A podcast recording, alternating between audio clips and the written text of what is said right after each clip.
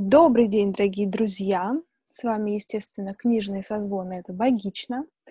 Сегодня у нас прекрасный состав, прекрасная книга, прекрасное настроение, прекрасное рабочее настроение, я бы даже сказала. А о чем сегодня речь у нас? Естественно, у нас речь по плану. Мы не отменяем наших планов, мы четкие люди.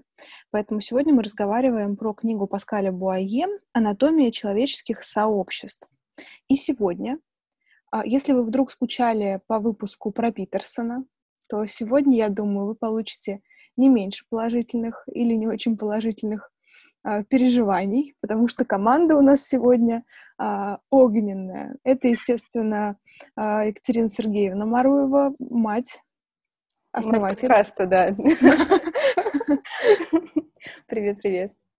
А, естественно, с нами Юра Плотников. Привет, привет. А, и поддержка всея Питерсона Миша Халецкий. Привет, ребят, да. Фанат российского отделения фан-клуба Питерсона. Привет. Да, да, если вы не знали, кто создал его страничку ВКонтакте, то вот этот человек. Я всего лишь модерирую там. Всего лишь ерунда. а, да, ну и Дарья Дмитриевна Ведницкая все еще жива и, и радует вас своими прекрасными вступлениями.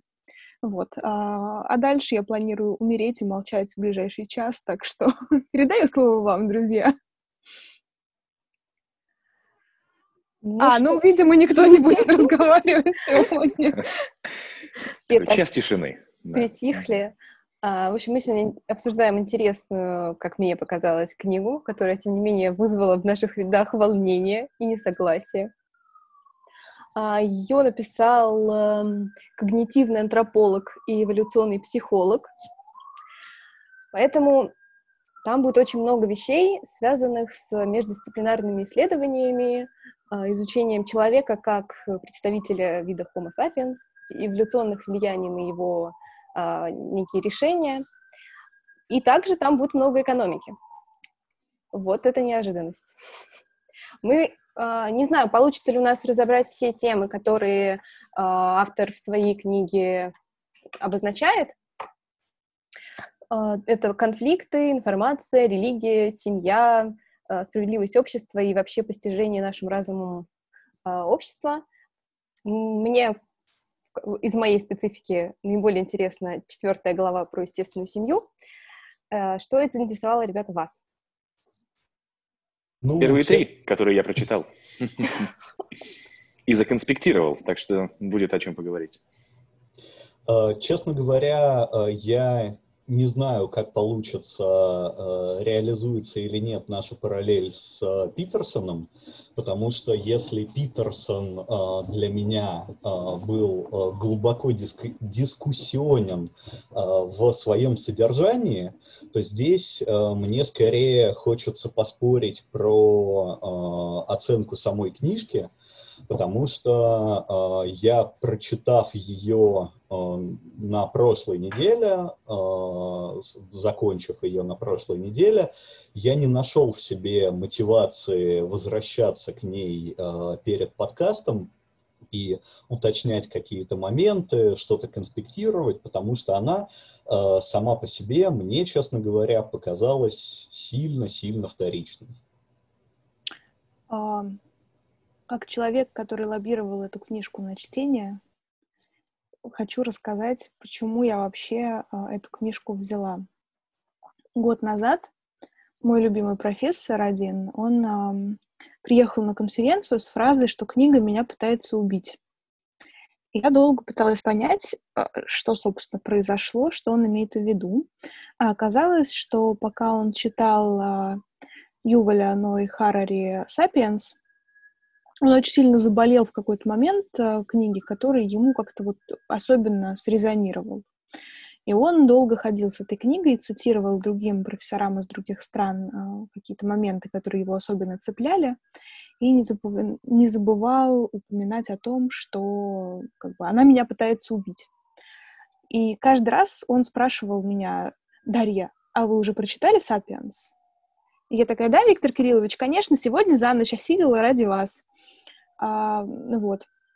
Но покоя мне не давала эта история, и по прилету домой я, собственно, сразу купила эту книжку и начала читать. Ну, я просто скажу, что она мне понравилась, и на волне общего интереса, потому что книга поднимает разные проблемы, специфики и пласты. И, собственно, на волне вот этого интереса я купила еще кучу-кучу книжек, в числе которых была, собственно, и вот эта вот анатомия человеческих сообществ. И когда я ее читала, у меня создалось э, такое впечатление, что, ну, я не могу сказать, что она вторична, но для меня она идет э, за сапиенсом, потому что, ну, как бы я человек честный, я ее, естественно, не всю прочитала, но очень многое меня отзывало вот к той книжке, и поэтому у меня очень пока такие двоякие впечатления, но я не готова судить, пока не дочитаю. И другой момент, который меня возмутил, это в книге достаточно большое введение, и он ссылается там и на поведение животных, и на этапы развития. Я сразу вспомнила раков, а это добавило мне дополнительного такого заряда бодрости. А, вот. А лобстеров, наверное. Лобстеров? А, да, да, да, сори, спасибо, лобстеров. Да, да, да, да. Вот. И, короче, там было очень много про развитие, про речь, про мышление, про все вот это вот. И я, как честный человек, близкий к науке, пошла к ссылкам. И не нашла там ни одной ссылки на Выгодского, ни одной ссылки на Леонтьева, и всего лишь одну несчастную ссылочку на Пиаже одну крошечную, и то там на какую-то его работу, которая, на мой взгляд, там вторично относительно тех процессов, которые написывает. И меня это очень обидело. Ну, кстати, да, у меня тоже есть вот замечания и наблюдения по поводу э, вот этих вот процесс, процессов, связанных с речью и сознанием. Я э, как-то тоже этого ожидала, но в книге совершенно этого не нашла, и там раскрывались какие-то другие э, темы, другие аспекты, но в целом, да, возможно, книга даже самим названием, как сознание определяет наше бытие, нас немножечко готовит к одному, а дает другое. Такое возможно. Ну, мне еще в такой анонсной части э, хочется сказать, э, что с моей точки зрения это еще и э, довольно сильно устаревшая книжка. Надо понимать, насколько я сумел нагуглить, она в, ну, в англоязычной Википедии. Она упоминается в его библиографии, по-моему, 18 годом, да, а, то есть уже пару лет прошло. А, и, в принципе, сам а, Паскаль, он состоялся как ученый, как писатель и так далее в ну, во второй половине 20 века у него, насколько я понимаю, PhD 83 -го года, а, и а, в этом плане, а, ну, у меня сложилось ощущение, что он, ну, в этой книге описывает многие процессы и многие ситуации, ну, скажем так, которые уже успели основательно уйти вперед и уже основательно измениться на сегодняшний день. Юра, на чем а, ты базируешь свое предположение?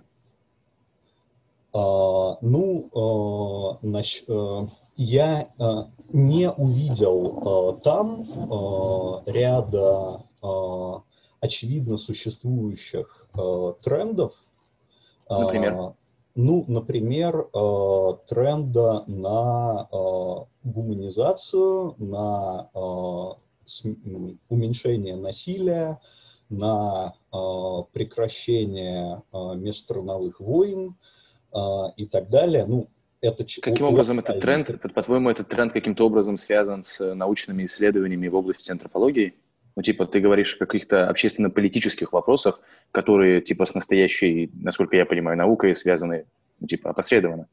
Мы говорим про а, научные да. статьи, про научные исследования и так далее. Твое заявление о том, что книжка не актуальна, должна базироваться на том, что, чуваки, смотрите, с тех пор, как вышла вот эта вот эта книга, вышло порядка 15 э, статей в такой-то нише, еще 20 ну, такой-то, еще 30 такой-то. Хорошо. Ну вот, ну то есть... окей, если мы забираемся в такие дебри, да... Нет, это то... ты забрался в такие дебри, ты кинул претензию автору книжки, которая вышла в 2018 году. Во-первых, это очень ну, такое предположение, что она успела устареть. Если ты кидаешь такую претензию и говоришь, что книга плоха, тебе нужно тут же, как это, определенными ну, фактами это подтверждать. Я не уверен, что ты вот в этот момент, мы просто сейчас действительно уйдем от обсуждения самой книги и самих ценных идей, которые там есть. Но э, если ты можешь вот прямо сейчас сказать, Мишань, вот там я накопал 15 статей э, в области эволюционной психологии, в области когнитивной психологии, в области антропологии, которые показывают, что вещи, которые озвучивает Паскаль, устарели. Ну вот ты можешь их назвать? Uh, у тебя здесь uh, есть некоторая uh, ошибка в интерпретации моей позиции. Ага. Во-первых, да, я не использовал, естественно, категорию плохой-хороший, да, а, я сказал, что для меня, по моим впечатлениям, а, эта а, работа несколько от жизни отстает. Собственно, если отвечать уже на твои вопросы дальше, вопрос, насколько... Надо сначала ответить на вопрос, насколько мы этого хотим. Если хотим, я могу. Ребята, давайте мы не будем действительно, мы сейчас потратим опять два часа да, на то, что ну, будем обсуждать и не дойдем до книга понравилась, я не могу... Да, давайте тогда одну, сказать, можно одну ремарку, Пожалуйста. одну ремарку. Да. А, я начала понимать, почему сейчас Миша так вступился за Буае. Дело в том, что я полезла проверять, какого года книга а, «Анатомия человеческого сообщества», и если в Гугле а, вы забьете фамилию Буае, то будет написано «антрополог», а, там а, появится его вот эта книжечка про религию и фотография Миши Халецкого. Так, вот это соседство хорошее. Если что, такая же история была с книжкой «Магия утра», которая мне совершенно не понравилась и показалась просто тонной воды с десятком полезных страниц, но все равно, если вбивать «Магия утра», утра Хелл Элрод, блин, просто его лицо, типа не так, вместо его лица мое, вот, ну, это плохо. Но если как бы, но ну, с Паскалем Буае это отличное единение. А Юра, это, ну, как бы, ну, я, я не могу, вот просто я не могу сказать и пройти мимо фразы, понимаете, она вторична, понимаете, данные устарели. Ну, если ты такие утверждения делаешь, мне кажется, нужно их, ну, подкреплять довольно обстоятельными подтверждениями того, что Буае вторичен. С моей точки если зрения, вторично, но здесь нет совершенно ничего. Ну так, да, да, да. Спокойно. Давайте я сейчас тоже ставлю свой комментарий, и, может быть, это как раз окажется та позиция, которая устроит и Юру, и отзовется с тем, что он хотел сказать, и устроит также Мишу.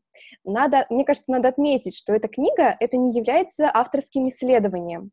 Он не проделывает работу как исследователь, это скорее можно рассматривать как человек, который лектор, он профессионал в этой области, и он рассказывает о разных э, исследованиях, ну, на разных каких-то примерах и разных темах в каждой теме он выступает скорее как лектор, который рассказывает, было вот такое-такое исследование, они, значит, сделали такие выводы. Ну, только это все гораздо интереснее, но в целом м, прослеживается такая история. Это не является... Метаанализ. Да-да-да. Поэтому эм, ну, тоже это странно говорить, что его работа устарела, потому что так или иначе это все равно анализ уже э, изданных работ и уже какая-то систематизация ну, какого-то объема знаний, да, за эти два года могли выйти еще статьи, которые были ее еще расширили книгу, но в целом уже те э, аспекты, которые он э, поднимает, приводит и показывает, они же нас ни к чему не обязывают. Они не требуют того, чтобы мы сказали, а, так вот, почему я теперь, значит, каждый раз, когда буду по такую ситуацию, буду говорить, а, это вот ты потому-то. Вообще не такая история. Это просто взгляд с позиции антропологии, эволюционной психологии, иногда там экономики, который часто отличается от нашего взгляда как обывателя, который объясняет те или иные вещи. И он совершенно нас ни к чему не обязывает, это просто интересная какая-то позиция другая, какие-то интересные другие исследования. Я с тобой согласна, э, за исключением одного момента. У меня все-таки создалось впечатление, что он дает некоторую интерпретацию написанному. И уже вот с этой интерпретацией можно соглашаться или не соглашаться. Это знаешь, как в исследованиях научных. У тебя есть пул данных, а, но вопрос, как ты их проанализируешь. Согласна. Вот здесь ровно то же самое. И для меня важным в отношении конкретно вот этой книги и к литературе подобного жанра в целом, до какого-то возраста у меня была такая позиция, что ты читаешь книжку, значит, это истина в последней инстанции в некотором смысле. Ну, не зря же ее выпустили, значит, вот правду человек пишет.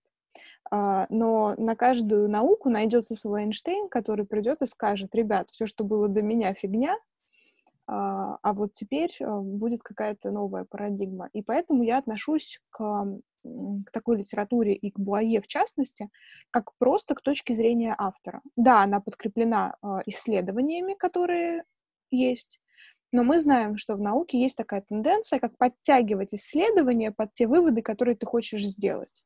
Это не моя сейчас претензия к Буае, если что, но как бы в целом эта тенденция есть, и мы от нее уйти не можем. Да, да. Я с удовольствием соглашусь с Катей и с Дашей в том плане, что ну, это действительно не с моей точки зрения не исследование, это действительно такая лекция, да, э, такой обзор, э, собрание некоторых там идей, мыслей и так далее, э, которое меня лично, по крайней мере, ну, не сами идеи, да, а их авторское изложение, сами-то идеи, ну, они много кем высказываются, и не Буае единым, да, просто вот эта книжка, это авторское изложение, оно мне каким-то интересным и актуальным не показалось. Принято. Отлично. Будет от чего толкнуться. А, Миша, я предлагаю тебе, если ты хочешь, э, рассказать свое впечатление о, ну, например, первой главе про конфликты, или сразу перейдем к вопросу религии, потому что он, наверное, будет сегодня наиболее острым. Ну да, можно на самом деле и про информацию между этим поговорить, а, и перед этим, даже до того, как ворвемся в первую главу, а, я просто скажу, что читал несколько лет назад э, другое такое монументальное произведение Буае, называется «Объясняя религию», а, произведение, в котором Буае как раз говорит про системы логического вывода. Да? Здесь же, в этой книге, они чуть-чуть по-другому названы, они называются системами интуитивных умозаключений. Это такие механизмы в нашем даже подсознании, скорее, а, которые э, обрабатывают и модифицируют информацию в соответствии с некоторыми правилами. Например, когда мы, не знаю, определяем опасность заражения, да, когда мы различаем вот это друг, вот это враг, когда мы анализируем речь. Вот сейчас, уважаемые слушатели, да, слушают наш подкаст, и у них как-то им не приходится задумываться над каждым словом. Речь как-то разбивается на м, осмысленные куски и прям попадает, попадает в разум. Вот информация э, расшифровывается, и за это ответственна как раз э, вот эта предметно-ориентированная система, это система интуитивных умозаключений. Когда мы определяем взгляд человека, да, это же куча маленьких вычислений, которые вот этой системой небольшой берут и обрабатываются как раз-таки эту идею. А, для меня она была, она была новаторской, я не знаю, там на курсах каких-то или в университетах а, объясняется это или нет, но ни в одной другой книге, ни в одном другом источнике, документальном фильме или в каком-то учебнике я это не встречал. С моей точки зрения, это как минимум интересно. Является ли это ну, там, интерпретация, о которой говорила Даша? Ну, может быть, но это все равно для меня свежо, и вот с этой стороны новая какая-то идея, она мне видится ценной. И, соответственно, в объясняя религии, объясняя религию, Буае, он что делает? Он много говорит про антропологические исследования, он очень много сравнивает, как и в третьей главе, кстати, а, какую-то институционализированную религию, да, и более простецкие верования в духов, а, предков, призраков, про какие-то ритуалы, которые каких-то базовых сообществах, да, похожих на те сообщества, в которых развивался наш мозг. Да, там 200 тысяч лет назад или 300 тысяч лет назад э, формировалась э, та структура коры головного мозга, э, ну, доформировалась, скажем так, у наших с вами предков. И в этом смысле, объясняя религию, интересно, цена, но тоже, надо прям, пипец какая сложная. Я только благодаря какому-то конспектированию смог э, что-то куда-то из нее вывести. вывести. Соответственно, если перейти к первой главе, да, что лежит в основе межгрупповых конфликтов, эта глава для меня была особенно интересной. Почему? Потому что у меня где-то в первом классе был интересный кейс. Я поступил в класс Б, и у нас был также класс В. А почему-то не было, не знаю, ну, так сложилось. И я тогда, я не знаю, почему мне, у меня это в голове отложилось, но я тогда, еще будучи вот этим мелким говняком, я почему-то заметил, что вот бэшки мои, да, они мне какие-то более близкие, нежели чем ребята из В-класса. И я это заметил спустя какие-то считанные недели нахождения в этой группе. И тогда уже, э, я не знаю, почему меня эта мысль так увлекла, и, наверное, сейчас для слушателей это типа, что ты там вымахиваешься в 7 лет, да ты в носу ковырялся, что ты там думал, какие тебе ребята нравятся, какие не нравятся, кто к твоей группе принадлежит, что ты выдумываешь, Халецкий? Вы имеете право так думать. Но вот почему-то эта мысль, она у меня тогда сформировалась, и я не понимал, почему за считанные дни, может быть, недели, то комьюнити, которое меня окружало, оно автоматически стало для меня более близким, нежели чем э, другие ребята там из В-класса.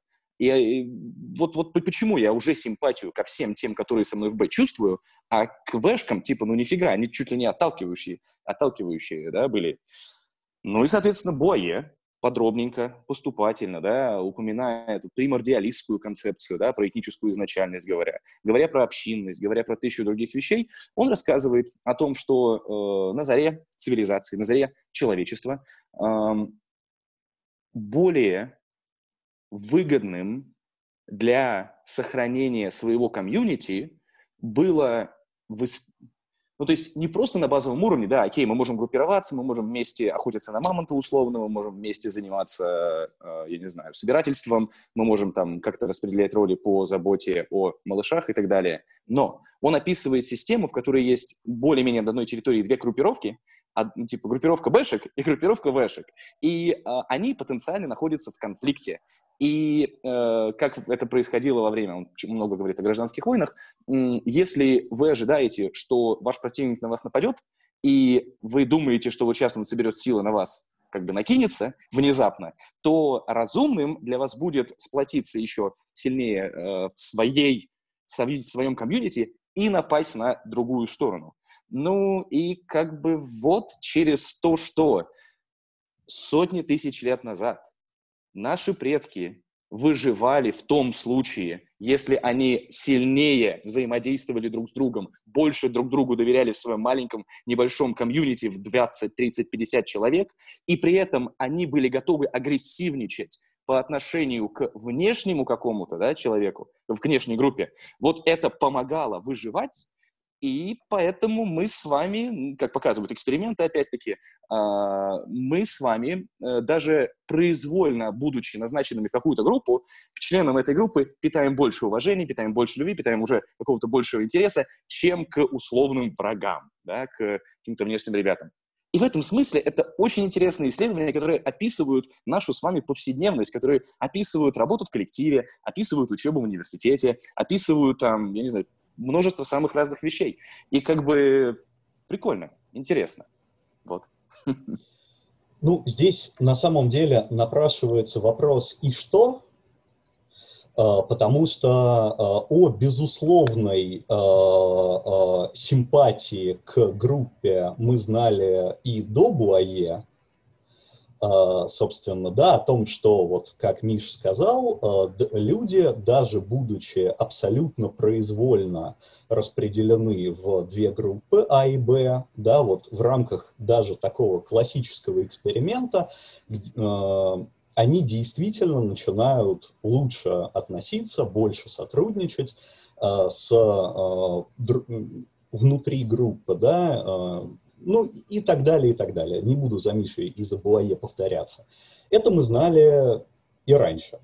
Юр, но При понимаешь, этом... когда ты говоришь, это мы знали и раньше, э, это ну, это довольно странно, потому что мы не обязательно это знали. Это, это ну, не да. то, что нам дается как некое знание, вот прям там, условно, в третьем классе нам говорят, а вот, вот так вот, и объясняют все эти исследования. Такого нет. Да, мы можем интуитивно это чувствовать, э, или там интуитивно с этим соглашаться, не соглашаться, но при этом, если ты, там, не знаю, не изучал психологию, или не изучал какую-то там антропологию, или какую-то конкретную область, ну, прямо намеренно, вполне возможно, что ты никогда не сталкивался с этой информацией, и это, ну, это ок.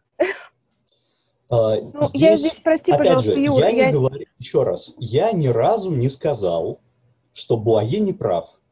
Я ни разу не сказал, что он несет чушь. Почему здесь не прав? Ты, ты, ты использовал конкретный тезис. Мы знали это, это раньше. Единственное, говорят, нет, еще не раз, знали это раньше. А, единственное, а, что такое вторичный? Это, в моем понимании, да, это значит, что есть способы получения информации, да, лучше, И в этом плане, ну, какие-то элементы, например, там, базового курса социальной психологии, они, на мой взгляд, для знакомства с этими темами подходят намного лучше.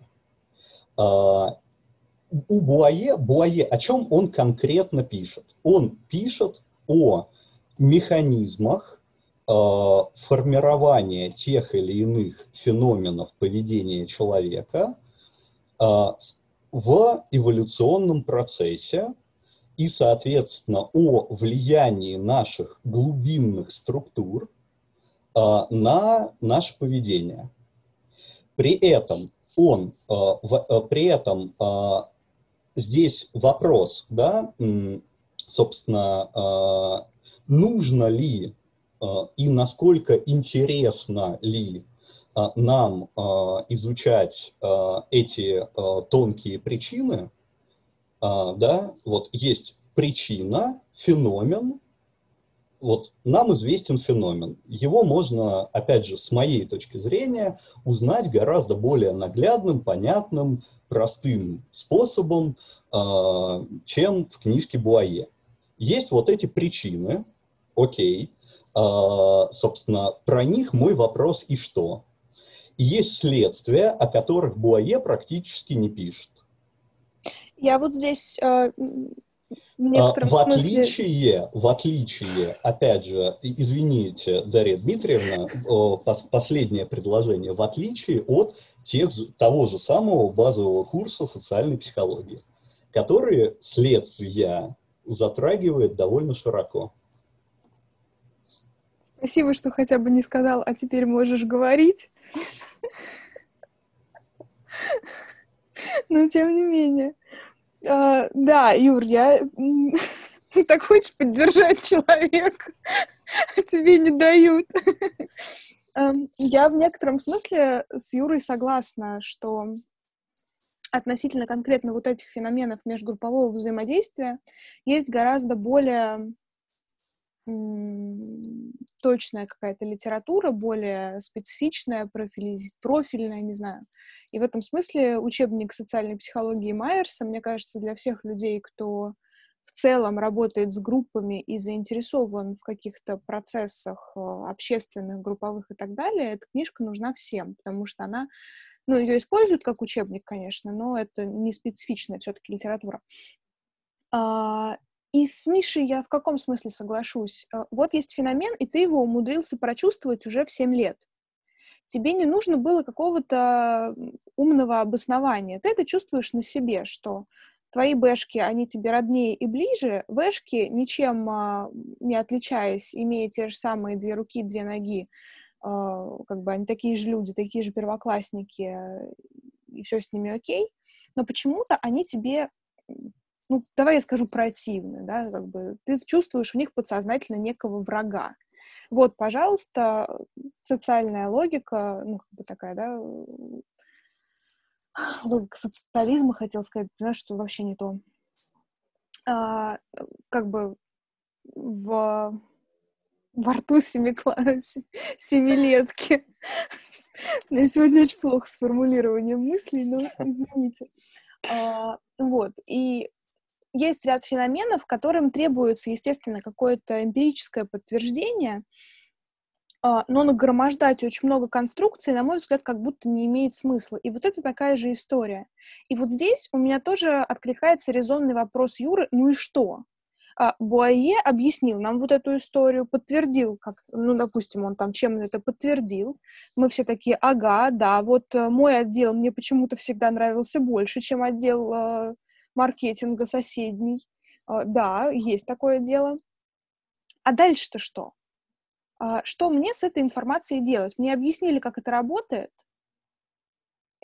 но как мне это внедрить в свою жизнь? А никак. И мне, кстати, кажется, что вот вся книга построена на идеях интересных, которые ты вообще не обязан никак внедрять. Ты прочитал, объяснил для себя какие-то процессы, если ты с ними не был знаком до этого, и и все. Она просто ин- интересная, как для какого-то вот общего развития. Немножечко расширил свой кругозор, прочитал по всякие интересные вещи, может быть, в чем-то заинтересовался больше. Ну, хочется как будто немножко больше. Вот мне не вот знаю. этого не хватает, что вот чуть-чуть чего-то а, больше. А ты потому что профессионал в своей области, и твоя область близка с его областью, и поэтому ты читаешь и знаешь, что, ага, здесь на самом деле есть еще вот это, есть еще глубже, но ты смотришь с профессиональной позиции. А мы с Мишей, и те, кому больше книжка понравилась в итоге, смотрим с позиции, э, как сказать, ну, непрофессиональной, такой почти обывательской, и при этом э, ну, мы просто как бы черпаем интересные какие-то идеи, какие-то объяснения неких процессов, которые мы наблюдаем, и ну, это просто интересно. Ну а вот здесь я возвращаюсь это... к своей изначальной претензии, что это в некотором смысле э, интерпретация Буае, и надо не забывать про это. Я не говорю, что она плохая, ну, как бы, что интерпретация правильная или неправильная, но нужно это иметь в виду, что это не истина в последней инстанции. Так самое главное, что нам понятно, что с этим делать.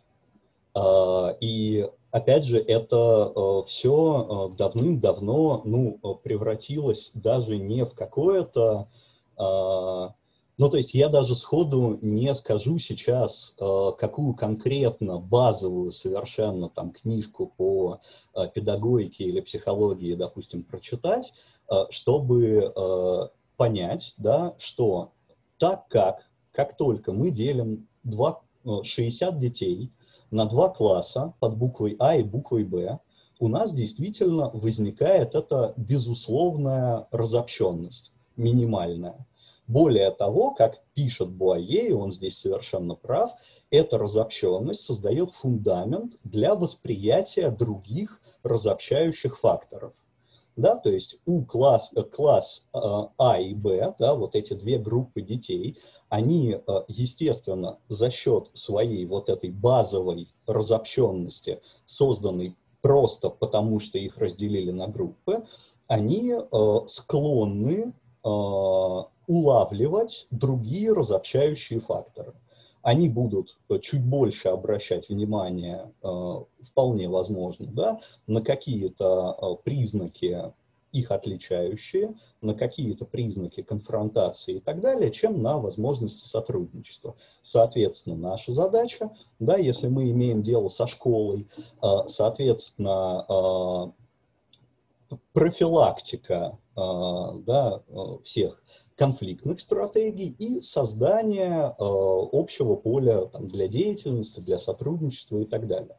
Это все, опять же, достаточно очевидные, банальные мысли и педагогические приемы, э, которые, ну, тоже давным-давно всем известны, ну, всем. Да при чем здесь они? О чем вы говорите? Юра, ты даешь, ты выкатываешь претензию и говоришь про банальности и то, что известно, э, когда человек себе эту задачу не ставил принципе, не было вот поставлена задача дать... Подожди, позволь, я закончу.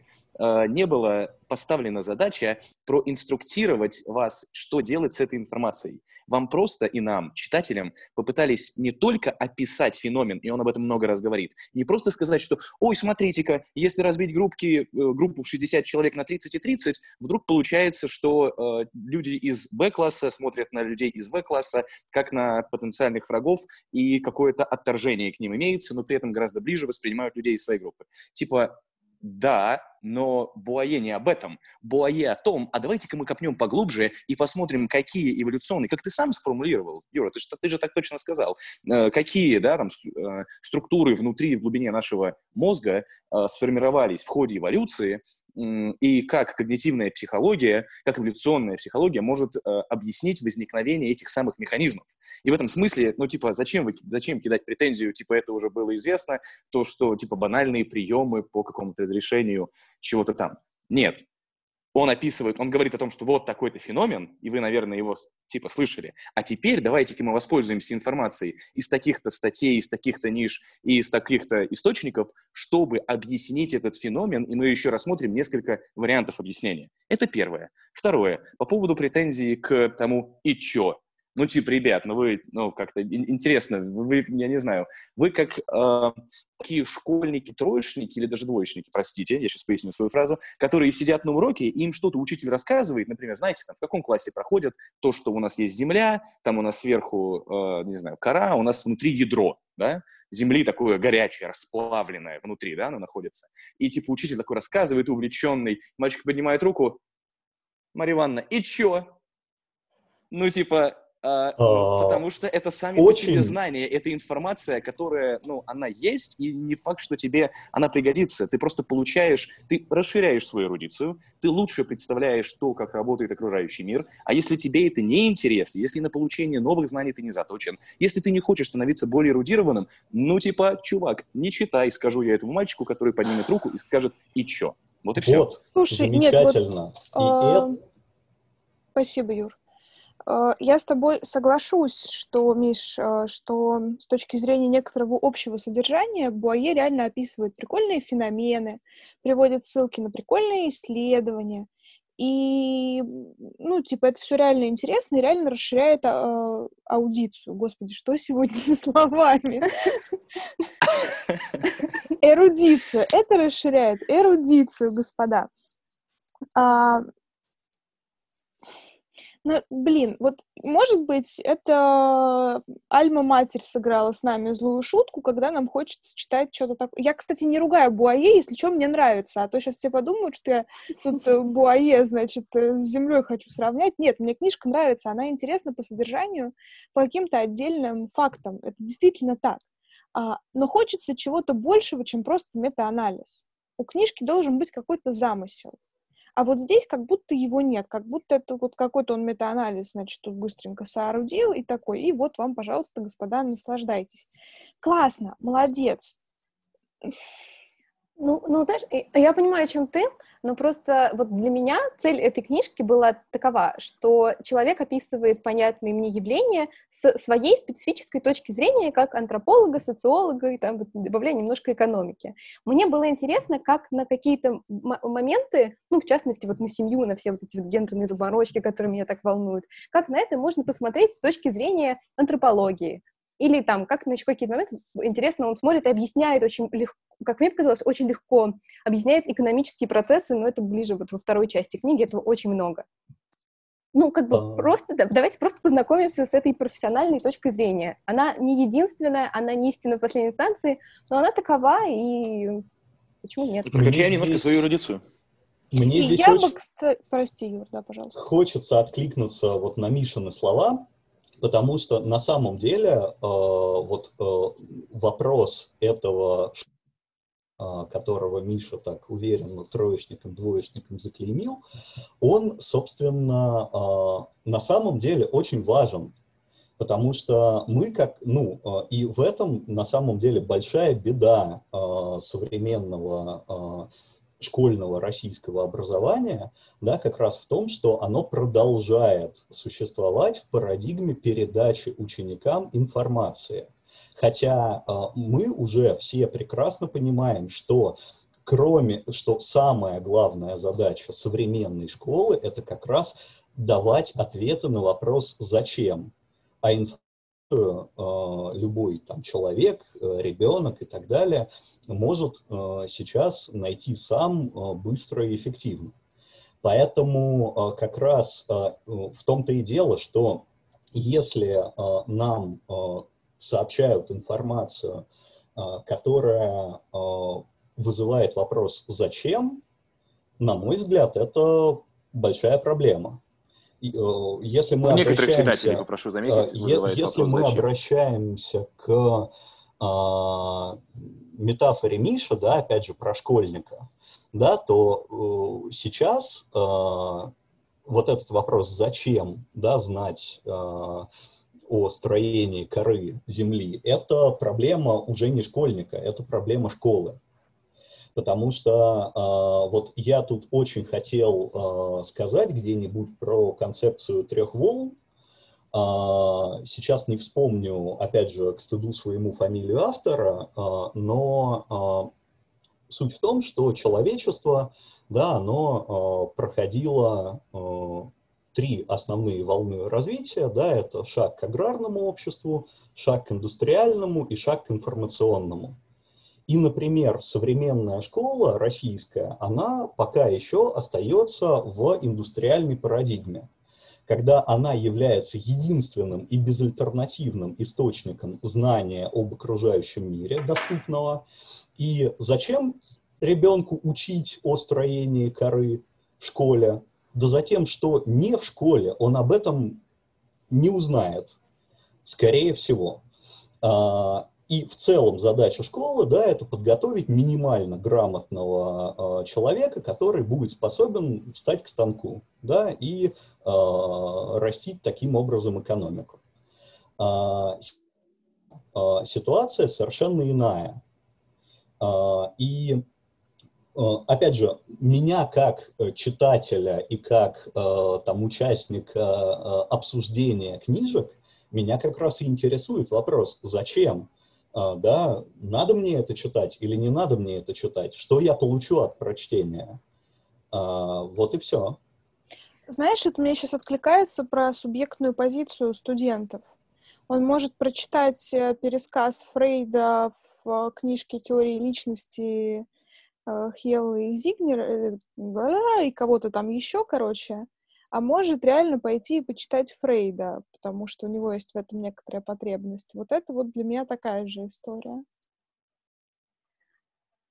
Ой, как бы нам сдвинуться с мертвой точки. Да, я вот хотела как раз до Юры про это сказать, что давайте перейдем от обсуждения формата и того, как э, Буае мыслит свою работу, да, к уже каким-то, может быть, э, спорным или, наоборот, понравившимся моментам уже непосредственно в книге. Ну вот я еще хотела спросить у ребят э, их впечатление, ну как больше про э, религию на основе той книги, которую они читали, а мы нет, то есть объясняя религию. Э, мы можем перейти Кажется, Юра не читал еще.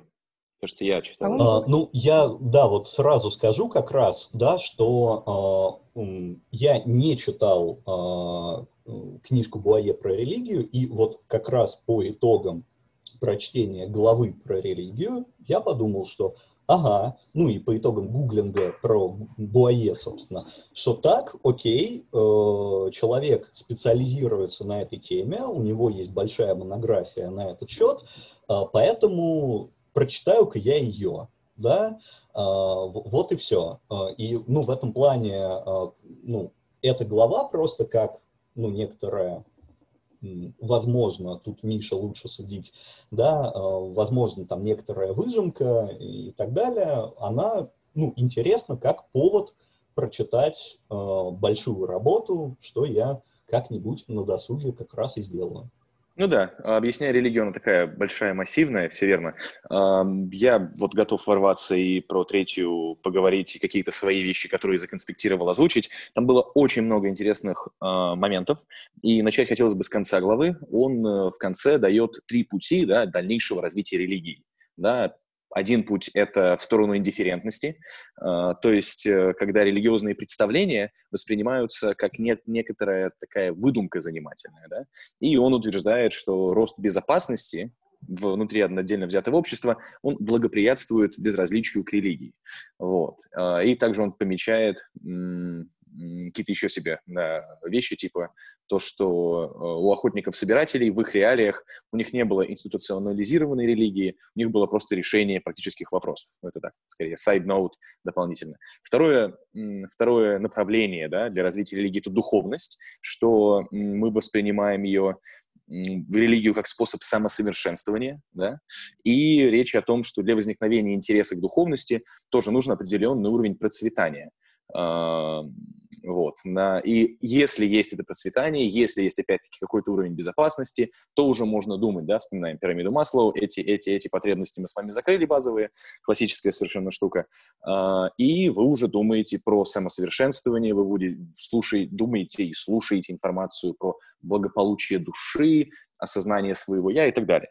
Ну и третье интересное направление – это создание коалиций. И здесь, конечно, а, вот этот снова вопрос межгрупповой враждебности, и э, тут трудно не вспомнить про нынешнюю Британию или нынешнюю Францию, которые через достаточно э, открытые границы и готовность принимать, принимать, принимать себе иммигрантов, они увеличили количество людей, которые являются представителями религии, ну, скажем, не христианской, да, это другая конфессия, это другая религия, и интересно посмотреть, насколько люди становятся ближе друг к другу в рамках этих самых коалиций. При этом так как Буае взвешенный чувак, он не говорит, что будет только один путь, или только второй, или только третий. А, он говорит о том, что это лишь предположение, и он говорит о том, что это будет некий, возможно, микс, и в этом смысле я ему респектую, потому что у него нет какого-то э, оголтелого фундаментализма и готовности кричать о том, что вот, только моя позиция правильная, я все знаю, я все прочухал. Нет, он взвешенен, он аккуратен, он очень четок. Еще мне очень понравилась э, история про Ахсенцайт, да, это так называемое осевое время. Я об этой концепции ни разу не слышал, то что, да, философ Карл Ясперс назвал период между а, вот 600 год до нашей эры и сотый год нашей эры, да, когда и в Индии, и в Китае, и в Средиземноморье появляются очень похожие формы религиозных учений. А, и вот это самое осевое время, да, 600, 600 год до нашей эры, 100 год нашей эры. Ну и он пишет, да, пересказывая слова Ясперса, потому что мы с вами уже сошлись на том, что Буае такой взял какие-то важные фундаментальные штуки и объединил их в лекцию. И в рамках уже этой лекции он говорит про то, что эти движения, они делали акцент на э, космическую справедливость, на то, что мир да, справедлив, э, фиксация на том, что боги заинтересованы в морали людей. Ну и идеи эти также дополнялись техниками личного самоограничения, отказа от стяжательства, там, самодисциплины и всего остального. И мне очень понравилась эта идея. Он говорит о том, что, да, несмотря на различия явные, вот эти вот Отказ от стяжательства, отказ от амбиций, самодисциплина, самоограничение, боги, заинтересованные в морали людей. Это у нас и э, формы реформированного индуизма да, на севере и, э, Индии, это и иудаизм эпохи Второго храма, это и конфуцианство с даосизмом в Китае, это и стоицизм, это и христианство. И как бы в этом смысле очень интересно префиксировать э, на то, как религии развивались именно в период этого всего времени и сколько похожих штук, потому что были и отличающиеся какие-то, да, очевидно, вещи, но м, такая компаратив, comparative, ну, типа comparative religious studies тоже это очень-очень любопытно.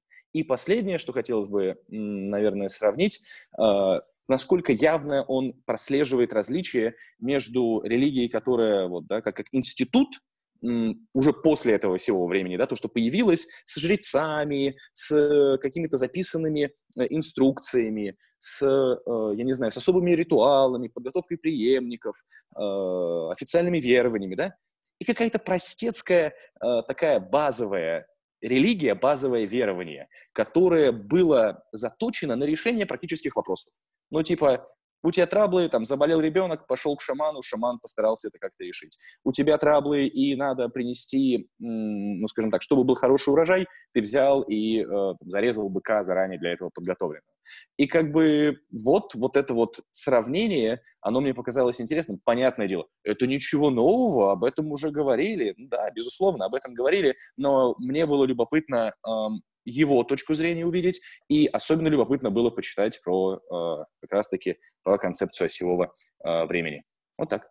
Если вы хотите послушать про стоиков, то у нас есть выпуск «Сила спокойствия» господина Холидея, да, который является большим фанатом стоиков.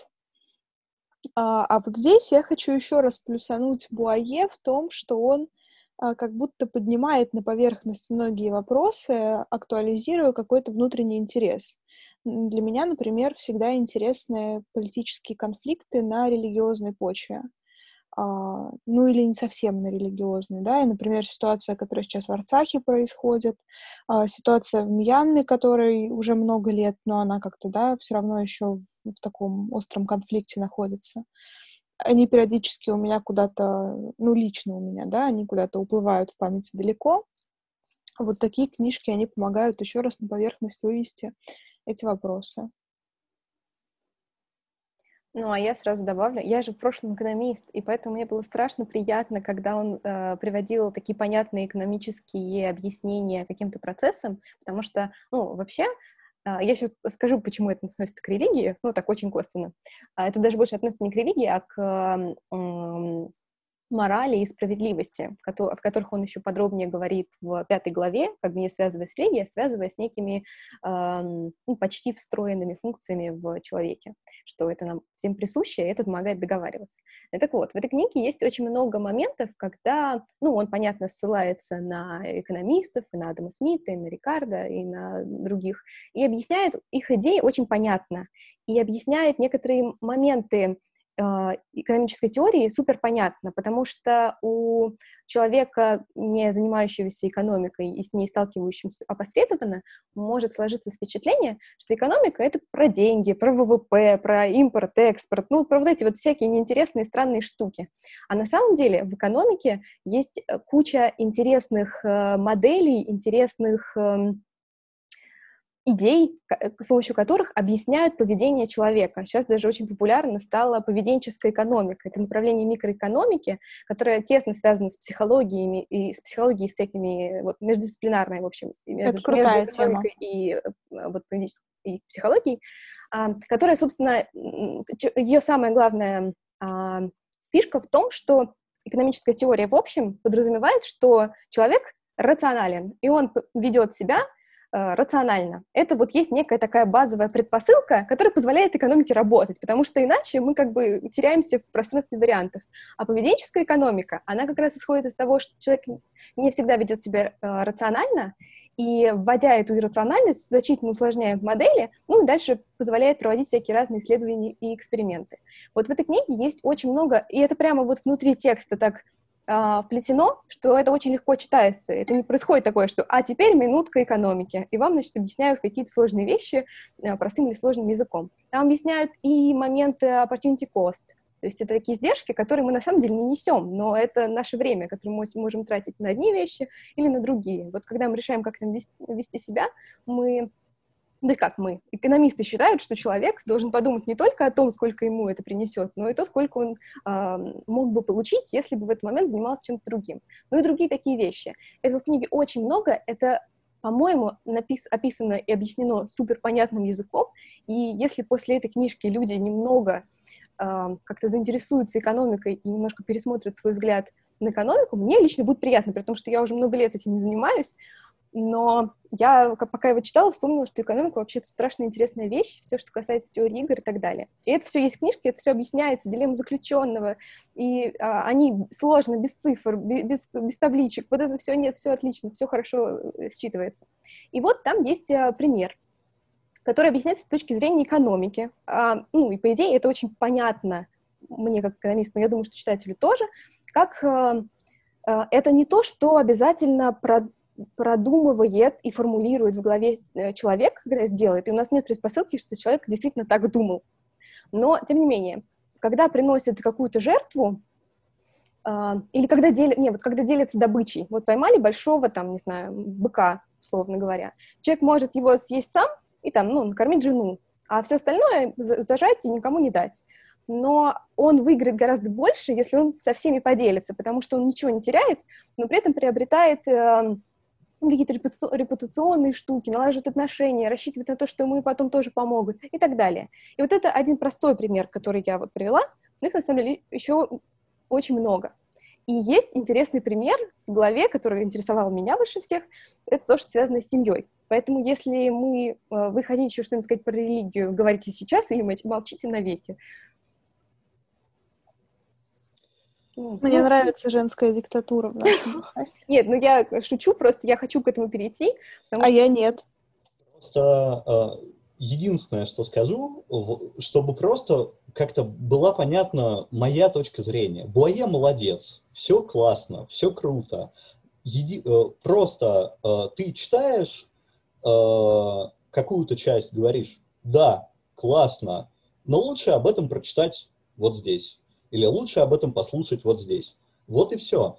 Он классный чувак и, собственно, э, правильные вещи говорит. Просто вот все хорошо, но вторичненько. Все. Да мы поняли. Э, Юр, мы поняли, мы поняли. Так давайте про семью. Мы можем каждый, после каждой головы это говорить, но об этом можно гораздо интереснее почитать в других местах. Вот. Надо сразу сказать, что мне вот интуитивно, мне страшно не нравится, я интуитивно не могу принять эмоциональную идею о том, что на человека так сильно влияют вот эти вот древние люди, которые были черт знает когда и которых изучают антропологи. При том, что рационально я понимаю, что в этом есть очень много э, смысла, и что вполне возможно так работать, я не отрицаю этого, но мне самой внутри очень сложно с этим согласиться. И, ну, так как я это знаю, я не становлюсь из этого воинственной, я как-то спокойно э, рассматриваю разные аспекты и понимаю, что они ни к чему, собственно, меня не обязывают. И это важно говорить, потому что дальше я буду говорить про э, гендерную тему, которая э, тяжела, не, не только для меня, для меня она интересна, но в целом это очень проблемная зона сейчас. Катя и, залезла на броневик. Да почему? Нет, я все матриархата никогда не существовало. Ну что теперь? Я вообще не расстроилась. И всю же, и всю вообще историю женщин страшно угнетали. Ну что теперь? Ну, я с этим не спорю, я ну, как-то спокойно к этому отношусь. Его глава называется «Что вообще такое естественная семья?» И мне понравилось то, что он а, в самом начале показал на различных примерах различных народов, то, что на самом деле семья не обязательно является таковой, какой мы ее себе представляем в западном мире мысль совершенно не новая, и мы наверняка с этим сталкивались в разных источниках так или иначе. Я, например, очень много слушала антропологических лекций, ну, просто мне было интересно. А, что есть э, семьи, которые строятся по матери- материнской линии, то есть ребенок принадлежит не семье отца, а семье матери. Но при этом не надо обманываться, никакого матриархата, он все равно принадлежит больше своему дяде, чем своей матери. И не волнуйтесь, везде всем правят мужчины, потому что они сильнее и действуют вполне логичные для выживания процессы, э, ну, как, что труд э, и физическая сила, она, конечно, превали, превалирует, и она очень, много, очень, многие, очень многое э, дала ну, и человеку в целом, и мужчине как некую власть, и также очень сильно усложнила женщинам жизнь то, что мы стали прямоходящими, рожать стало очень трудно, рожать детей э, стали очень маленьких и неспособных к выживанию вот прямо сейчас, поэтому это требовало а, больших усилий. Я сейчас повторяю, пересказываю довольно понятные вещи, ну, просто как-то немножко ввожу в курс тех, кто будет слушать э, этот подкаст, не читая книгу сразу. Он пишет, и эта идея мне очень откликнулась, что есть нет простой обмен секса на еду, который приводит к тому, что образуются пары. А, я не договорила. Да, у нас есть разные возможные, возможные варианты семьи, но в случае, если они никак не а, регулируемы обстановкой, грубо говоря, если а, люди из этой семьи переезжают на другое место, они не придерживаются а, такого уклада, а начинают э, а, становятся больше похожими на нас, то есть образуют нуклеарные семьи мужчины и женщины, потому что этот, этот союз и биологически, и эволюционно выгоден для выживания. И что вот есть у нас этот обмен секс на еду, который позволяет э, сформироваться парам, но не только. Но также есть важное, важный момент того, что мужчина обеспечивает своей женщине и потомству защиту, защиту от э, каких-нибудь там разных э, ну, в том числе от других мужчин и от э, другого насилия, которого понятно, что в мире очень много, и в древнем мире тем более. Женщина обеспечивает мужчине и продолжение рода, и вот эти все генетические его э, предпосылки и желания продолжить свой род. Вот, кстати, вот эта идея, мне кажется, вот интуитивно совершенно непонятной, потому что мне почему-то э, с точки зрения современного человека кажется, что это очень странно, почему в нас так сильно работает механизм типа желания передать гены. Выживаемость вида таким образом обеспечивается. Да, я понимаю, но я имею в виду, что это настолько глубоко внутри, что и на, ну, вот, э, в какой-то обычной, рациональной нашей э, жизни мы не задумываемся об этом мы можем при, э, удочерять, усыновлять детей и воспитывать де- детей не своих генетически. Некоторые пары осознанно отказываются от детей и так далее. То есть все-таки есть то, что сейчас мы можем представить ситуацию, когда мы не оставляем потомство, и нам это кажется ок. Но с точки зрения э, человека более древнего и другого, это совершенно не так. И наверняка он тоже не руководствовался также э, ну, то есть он не, себе это не артикулировал, что вот я хочу продолжить свои гены. Понятное дело, что нет. Но это все равно настолько глубоко заложено в виде, что поэтому эти идеи не считываются, например, мной и, не, и интуитивно понятно. И я думаю, что я такая не одна. Что Есть... эти истины, но они э, лежат как бы чуть глубже, чем то, что мы считываем с каких-то ну, вот, общественно-социальных э, процессов. Я сейчас э, протранслирую мнение одного психолога, психотерапевта. Я не читала исследования на этот счет, но у меня есть основания доверять его мнению. В человеке есть такой то ли гормон, то ли нейромедиатор, называется анандамид. А, и как ни странно, ну, как бы наша гормональная система — это вообще очень такая прикольная штука, которую во многом смысле, в разных, во многих смыслах нами правит. И согласно этому специалисту, анандамид э, проявляется, выделяется не в таких многих ситуациях, но одна из них — это продолжение рода, в частности, мужчиной, например, а, когда он кого-то осеменяет и получает продолжение именно своего потомства, своего рода, да, а не воспитывает какого-то чужого ребенка. А вот этот гормон, он очень важен для нашего такого общего состояния и для всяких высших целей самореализации. Ну, то есть, грубо говоря, как у женщины вырабатывается окситоцин, то вот у него после рождения ребенка вырабатывается свой гормон. Ты это имеешь в виду? А, ну, этот гормон есть и у женщин, и у мужчин. Просто вот конкретно в ситуации деторождения, почему так важно там для мужчины продолжение рода, в частности, потому что ну, женщине, по большому счету, не так важно, от кого рожать. Если мы смотрим с точки зрения какой-то эволюции, важно, чтобы это был сильный самец, и как бы, который обеспечивал бы безопасность, а, там, и все вот это вот. Ну, базовые потребности бы закрывал. А для мужчины важен именно факт продолжения рода, а, и ему не обязательно даже воспитывать там этих детей или там, и так далее. Ему вам важен именно факт того, что семья на нем не закончилась. И да, это во многом регулируется именно вот этим гормоном. Вот это круто. Я не знала, а гормоны я верю. Гормоны меня прям убеждает меня. Ну, все равно кажется странно, а почему это работает, если он не участвует в воспитании своих детей. Ну ладно, это такие вопросы, не относящиеся к нашему обсуждению, но это прямо мне понравилось, это интересный момент. Ей! И э, дальше в главе есть э, некие подпункты, которые связаны с э, всяким гендерным насилием, гендерными дискриминациями и так далее. И э, он описывает, он приводит пример, э, что произошло несколько лет назад в, Изра... в Израиле, когда в, в районе ортодоксальных евреев напали на девочку из-за того, что у нее были открытые руки, э, и проявили к ней такой акт несоразмерного вот этой вот жестокости, из именно из-за того, что у нее открыты руки, называли ее шлюхой, там, другими непотребными э, словами. Я не помню, применяли они к ней какое-то насилие, но, в общем, психологическое точно применяли. И вот он приводит этот пример, а дальше рассужда, э, рассуждает о том, почему это происходит, и, собственно, приводит интересную идею, о которой я тоже раньше не знала и не задумывалась. Но мне кажется, это просто ну, любопытный э, ход обсуждения насилия по отношению к женщинам, которые совершают мужчины, и некоторых ужесточенных правил для женщин в а, некоторых обществах. И это связано именно с тем, что мужчины заточены на то, чтобы передать именно свой генетический материал. Соответственно, им нужно следить, чтобы женщина не общалась с другими мужчинами.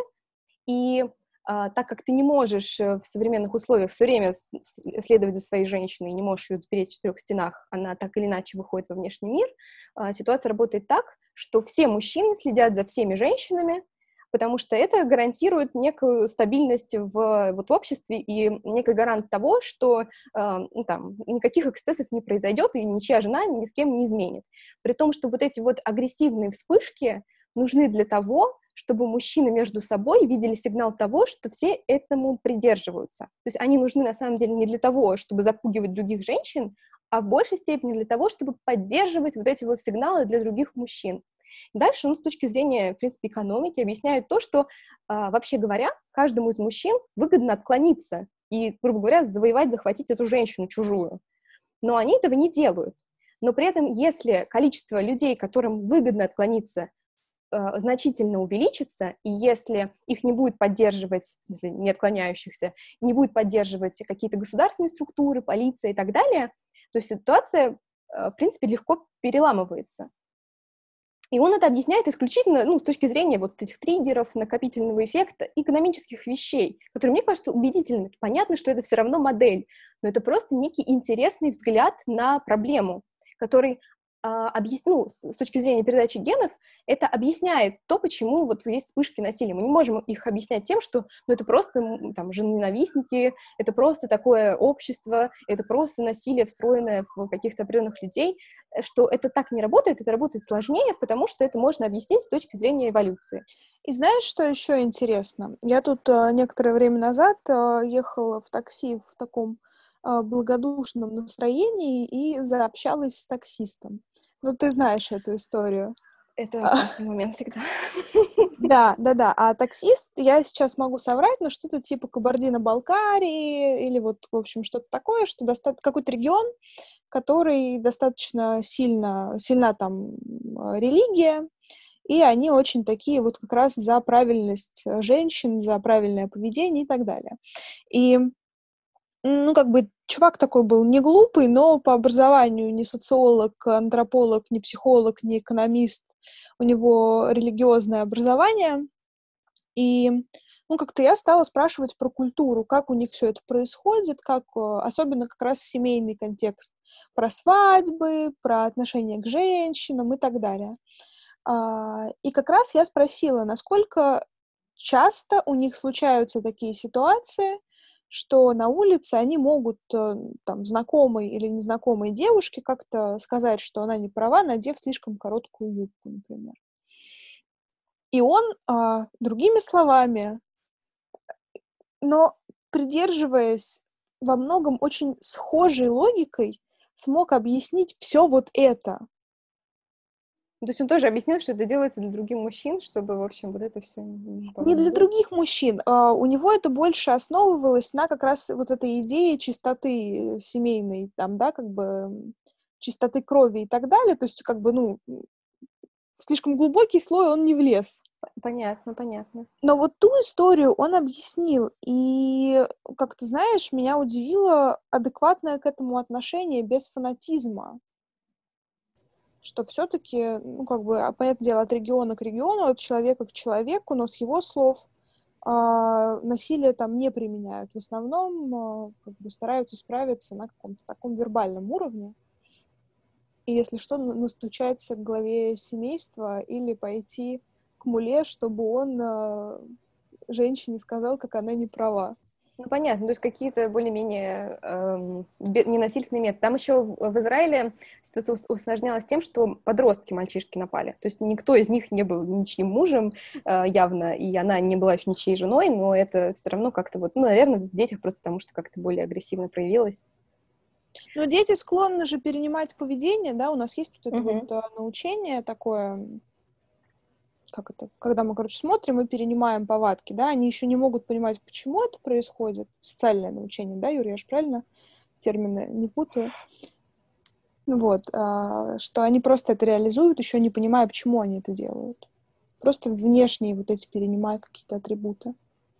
И мне вот, а мне интересно тогда, вот, если это регулируется гормонами, вот этой вот более сложной системой, то это несколько усложняет мою идею. Моя идея чисто теоретическая, и мне было бы интересно, как исследователю, посмотреть, как там, значит, условно через тысячу лет поменялось бы вот эти вот э, Э, регуляции вот эта вот э, тревожность по поводу отцовства, если бы, например, э, стало обязательным делание теста каждому младенцу по установлению его генетических родителей. Потому что понятно, что тогда у нас вообще нет стимулов никому изменять, потому что это тут же будет видно, и, соответственно, это никому не выгодно. Ну, и, если вот просто экономическими терминами рассуждать, то вообще интересно, как бы это все повлияло, но понятно, что это какая-то очень странная история, вряд ли она будет иметь место быть. Просто тоже интересные такие Ну, ты бы родила не одного ребенка, а восемь, мне кажется. Ну и что? Ну, ну у каждого был бы четко понятен отец, и никому не надо было переживать. Нет, ты сказала о последствиях. Какие были бы последствия у такой истории? Я склонна считать, что в такой ситуации это ну, я это вижу немножко утопичными картинками сейчас, да, потому что я не верю, что введут обязательное обязательную проверку на отцовство и так далее, но мне кажется, это бы привело к тому, что просто ну, так он как бы тебе сделал одного, условно говоря, на стороне еще пять. Ну, если мы говорим о высоком уровне, да, не знаю, о высоком уровне тестостерона и высокой потребности в самоощущении себя как некоторого вожака и реализованного... Не, ну подожди, жену-то ему можно, например, только одну, и значит, у него только одна, а у другого другая жена, и у него тоже это, свой тест. Вот как бы как работала тебе, моя система. Это я тебе про то, что э, сейчас он тебе сделал одного, а 15 другим. Не, ну я понимаю, я же говорю, что это исключительно такая вот утопическая идея, просто интересно было, было бы посмотреть, как, как возможность э, установления точно, э, как бы родитель ты или нет, могла бы она повлиять на то, чтобы вот эта вот слежка за женщинами стала меньше. Вот моя идея в этом. Ну, Возможно, на не так. самом деле хочется вот на это откликнуться, потому что, опять же, а, мы а, живем, а, ну, э, не надо ждать тысячу лет, да, мы живем в мире, опять же, когда второй демографический переход, так называемый, да, он является уже свершившимся для большого количества стран и обществ, и который является фактически неизбежным для э, человечества как вида. И в этом плане э, эти, ну, эти проблемы, они э, просто э, вскоре, причем э, вполне возможно там, на, на нашем с вами веку, они э, продолжат причем все быстрее и быстрее терять актуальность. Да, именно поэтому э, мы э, собственно, все меньше и меньше на самом деле сталкиваемся с э, эпизодами насилия, оно все более мягкое, да, то есть э, мы э, сейчас обсуждаем как, вот случай каких-то ортодоксальных детей, которые какую-то девочку, значит, оскорбляли и говорили ей много неприятного, а не массовое закидывание камнями каких-то людей, да. А, и в, этом плане просто а, думая о всех этих глубоких механизмах, а, влияющих на нас, не надо, с моей точки зрения, забывать о всяких социальных процессах и глобальных тенденциях, которые тоже на нас влияют, причем гораздо сильнее. Вот. В этом плане, например, э, в информационном обществе мужчина как э, добытчик, да, и как, э, собственно, получатель основного ресурса для семьи, собственно, уходит на вторые, ну, не мужчина уходит на вторые роли, а этот стиль семейных отношений да, уходят на вторые роли стремительно, просто потому что, опять же, э, мы уже сейчас э, живем в мире, где э, подавляющая, подавляющий процент активности людей напрямую с добычей ресурсов не связан. Да, мы переходим в сферу услуг, мы переходим в сферу коммуникации, информации, где у а, женщин нет никаких а, ограничений да, физических, а, которые бы влияли на них негативно. Да, потому что даже если мы говорим про индустриальное общество, там мы сталкиваемся с физическими ограничениями. Среднестатистическая женщина может стоять у станка на вредном производстве меньше и менее успешно, чем среднестатистический мужчина. А, в сфере услуг, в сфере отношений, в сфере человекоориентированных практик это все не работает. Поэтому э, те, ну, просто все вопросы э, там, угнетения, воспроизводства и так далее, они, ну, меняются, уже изменились и продолжат меняться довольно стремительно. Нет, ну, я тут с тобой согласна, но как бы не все так просто. Все совершенно не так просто. Мы все равно еще не, не можем отменить того, что женщине приходится рожать, а значит, приходится выпадать из э, трудовой деятельности как минимум на три месяца, а как максимум, там, условно, на три года, а может быть и навсегда. Эм, и это влияет на то, как она может в итоге кормить себя и своих детей, и не во всех странах есть гибкие условия декрета, не во всех странах, по-моему, ни в одной стране не сохраняется полная твоя зарплата на время декрета, где-то удается даже ту же разницу зарплаты нивелировать между мужчинами и женщинами, нивелировать за счет декрета одинаково для обоих полов, чтобы а, каждый, ну, то есть эм, работодателю не было выгодно брать мужчину, потому что ему не придется уходить в декрет, потому что мужчина тоже может уйти в декрет, и в этом смысле они равны в своих правах.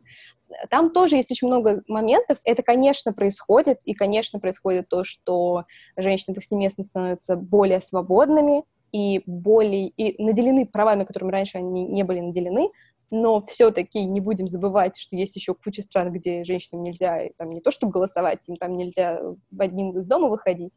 И также не будем забывать о том, что э, еще, могу соврать, сколько лет назад, но э, Ирина Исакова, или Наталья Исакова, я забыла, как ее зовут, актриса, в интервью Шихман рассказывала о своем детстве и юности в Дагестане, и о том, как там резко начался консервативный поворот, и девочкам начали стрелять по ногам из машин за слишком короткие юбки. Так что вот эти вот вспышки насилия по отношению к женщинам, именно связанные с всеми гендерными заморочками, они, да, имеют свойство э, нивелироваться, но также имеют свойство возвращаться обратно, как и ношение бороды в религиозных обществах. Об этом, кстати, тоже писал автор и объяснял, как это работает, именно с точки зрения вот этих вот и экономических коллективных э, моделей.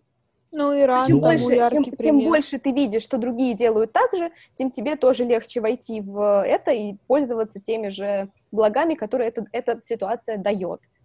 И ну, это тоже есть, и как бы ну, не будем про это забывать но э, здесь просто эти вопросы, они уже э, не являются, э, ну, они все уже э, решены, ну, по крайней мере, на каком-то уровне, на э, уровне общей концепции. Понятно, что много где есть, что называется, проблемы с реализацией. Да, это как с межстрановыми войнами. Да, они фактически заканчиваются, но это не значит, что нас в ближайшие несколько лет не ждут э, несколько конфликтов, да, по примеру того, какой сейчас разворачивается между Арменией и Азербайджаном. Просто их частота, их продолжительность, их жестокость и так далее постепенно сходят на нет. Точно так же и с э, там, гендерными и прочими вопросами. Да, у нас э, до сих пор есть э, какие-нибудь, там, какая-нибудь Саудовская Аравия или Катар, которая живет совершенно иначе, чем там, Европа, Америка, там, Россия и так далее. Но они тоже догонят. Э, это просто как бы вопрос времени, вопрос, э, причем как раз вот Катя очень правильно сказала, что на этом пути бывают и возвраты, да, то есть э, вот знаменитая там иранская, исламская революция и так далее. Бывают какие-то откаты вообще в какое-то средневековье, но опять же это локальные события на фоне общей большой тенденции. Ну, вот. да, это, ну, все абсолютно правильно. Но просто, э, ну, в книге я увидела какие-то интересные мысли о том, как, почему это происходит и как это устроено даже вот с точки зрения экономических терминов. Вот мне это было супер интересно, я прям сделала себе кучу пометочек, и, ну, вот мне показалась это важная идея. Также я у него наткнулась на исследование более новое и социологическое, например, о том, что как вот э, социальная среда на нас влияет, в том, э, в том числе биологически. Это когда у девочек, которые росли без отца, статистически раньше начинается менструация. Я такая, вау, тоже интересная информация, которая вот до этого на меня не свалилась. А тут я такая, о, вот надо тоже на это как-то обратить внимание. В этом смысле в этой книге очень много есть интересного, ну, каких-то отдельных моментов, которые тебе в силу твоих личных интересов, какие-то могут заходить больше, какие-то меньше и так далее. Ну, вот это плюс и Буае, и формат метаанализа, это объединение знаний из разных областей и приведение их к какому-то такому единому знаменателю. Мне кажется, это всегда очень круто. Я бы даже не сказала к единому знаменателю, но приведение их в неком общем контексте. Вот скорее так даже. Ну да, да. Ну вот общего знаменателя как раз немножко не хватает. Да не то, что не хватает. Я, я считаю, что он и не обязательно нужен. Вот я поэтому и подчеркнула и настояла на этом общем контексте. As you wish. Да. Сколько мы уже по времени записываемся? Мы записываемся уже точно больше часа. Не хотелось бы разводить на два часа, но мне кажется, что мы так как-то все немножечко успокоились, и до драк сегодня больше не дойдет. Эх, зря приходила в первый ряд. Вот. Ну, всегда можно э, вернуться к Питерсону. Благо, там, с, с моей точки зрения, есть что обсудить. Лишите, Не сегодня, пожалуйста, нас не этого сегодня. удовольствия. Слушайте, ну я хочу вот какое, наверное, уже резюме пора подводить некоторое. А, и Я хочу сказать, что Буае читать можно, нужно и полезно, потому что, как минимум, это сборник прикольных фактов, а как максимум это, ну, такое некоторое авторское видение, почему нет. Просто э, давайте как бы смотреть на все трезво, да, и не воспринимать это как некоторую истину в последней инстанции. Но не забывайте, дорогие слушатели, про то, что если вы интересуетесь там, социальной психологией, межгрупповым взаимодействием, есть, например, уже упомянутый учебник Майерса, который на самом деле не столько действительно учебник, сколько, ну, великолепным языком написанная книга, просто которая действительно читается с огромным удовольствием, даже не, не требует никакого глубокого там, посвящения в тему и так далее, а, что есть наоборот а, в том же Ютубе куча крутых а, лекций по теории игр. Это для экономистов, да, и она, в частности, по-моему, Катя сегодня упоминалась. А, в общем, Да, но я бы не стала прям так говорить, идите смотрите лекции по теории игр, потому что в таком, вот при такой подаче они вам могут не зайти. Поэтому вполне возможно, что вот, вот если вам интересна теория игр, возможно, вам надо сначала почитать книжку Буае, чтобы заинтересоваться темой.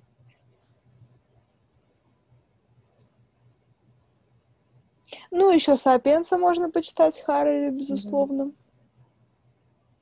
Ну и я от себя добавлю то, что мне книга безумно понравилась. Мне очень понравилось, как структурировано, последовательно Катя пересказала содержание тех глав, до которых я еще не дошел, тем самым продав мне идею того, что нужно ее все-таки дочитать, книжечку-то эту, да, если там и по экономике, и по э, там, укладу семьи, э, действительно все так хорошо, как ты сказала, и как было в первых главах, очевидно, так и будет, да, мне, видимо, так и будет. Э, Значит, действительно нужно, да, нужно дочитывать, нужно врываться. Ну и в этом смысле спасибо вам, девушки, за эти созвоны и за этот подкаст, потому что это возможность какому-то дедлайну, ну, если не дочитать до конца, то хотя бы половину добить и предметно пообсуждать э, мета-анализ и такие, можно сказать, лекции, в которых уйма интересных фактов и касательно истории, и касательно антропологии, и, что самое главное, касательно нашего с вами мышления и того, что определяет нас как личностей, как э, людей, как человеков. Так что клевая книжка, читайте все. А вот здесь читайте Выгодского, господа. да, Все, пока-пока. Услышимся через неделю с нашим с Дашей рассуждением, и через две недели мы вернемся к вам с новой книжкой. Пока. пока.